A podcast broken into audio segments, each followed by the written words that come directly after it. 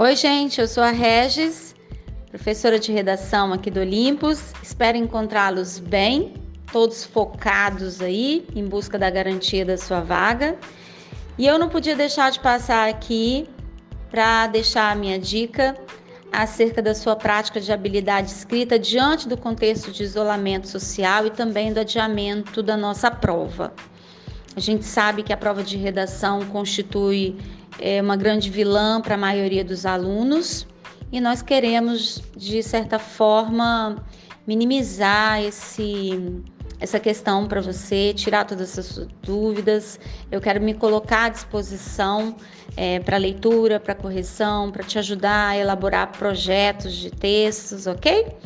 Vamos então para algumas das nossas dicas. Primeiramente, é, é essencial para uma rotina de produção escrita que você escreva, tá? O hábito de leitura e escrita vão caminhar juntos aqui neste momento e não há mágica, você precisa escrever, você precisa ter o seu texto corrigido semanalmente, quinzenalmente, mais de um texto, se for possível, a reescrita de um texto, mas você precisa escrever. Isso não tem não tem nenhuma dúvida acerca disso, né? É, na hora de selecionar esses textos de leitura, aproveitem também para aumentar, para ampliar o seu vocabulário.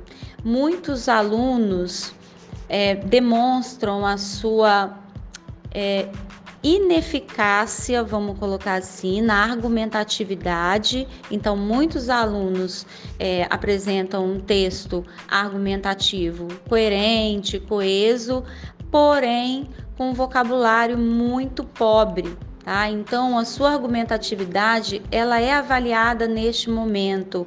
Aproveite para selecionar em bons textos um vocabulário que possa ser aproveitado para sua redação. Uma outra dica é você utilizar o espelho da sua redação do Enem 2019 para estudar cada competência que de alguma forma você foi avaliada de forma é, insuficiente. E aí, resolvendo essa questão, se o seu problema foi na competência 3, vamos estudar a competência 3, vamos cercar todas as situações que levam a competência 3 ao nível máximo e esgotar para a gente ter essa nota máxima nessa competência, ok? Então, reavaliar a sua prova da última edição ou de outras edições do Enem é uma dica preciosa aqui para gente, tá? Além disso, é, a gente precisa, quando faz uma redação, de um roteiro. E esse roteiro é o seu planejamento, é a sua tempestade de ideias.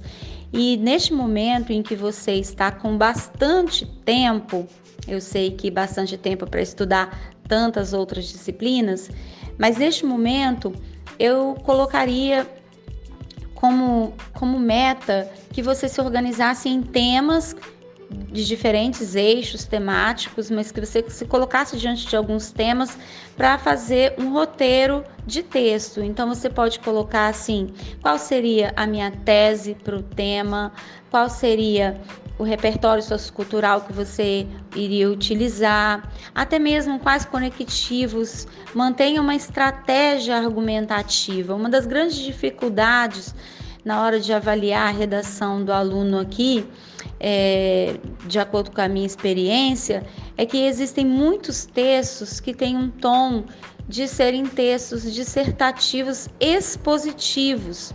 Então está faltando argumento ali. O texto está faltando progressão de ideias, está faltando argumentatividade.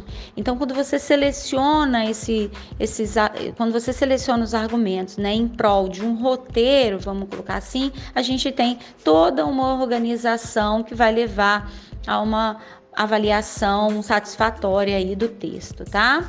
No mais, eu queria me colocar mais uma vez à disposição. Eu estou aqui é, para ler seu texto, para apontar suas falhas, para ajustar esse seu projeto, para te ajudar com conectores, operadores argumentativos, te dou dica de vocabulários.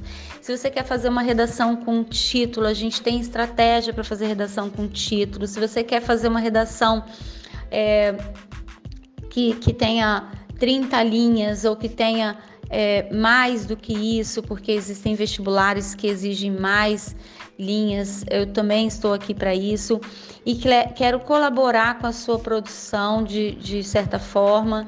Estou aqui para corrigir, claro, com aquela mão pesada de sempre, tá? Não deixem de escrever, esse é o meu recadinho. Um beijo da Regis.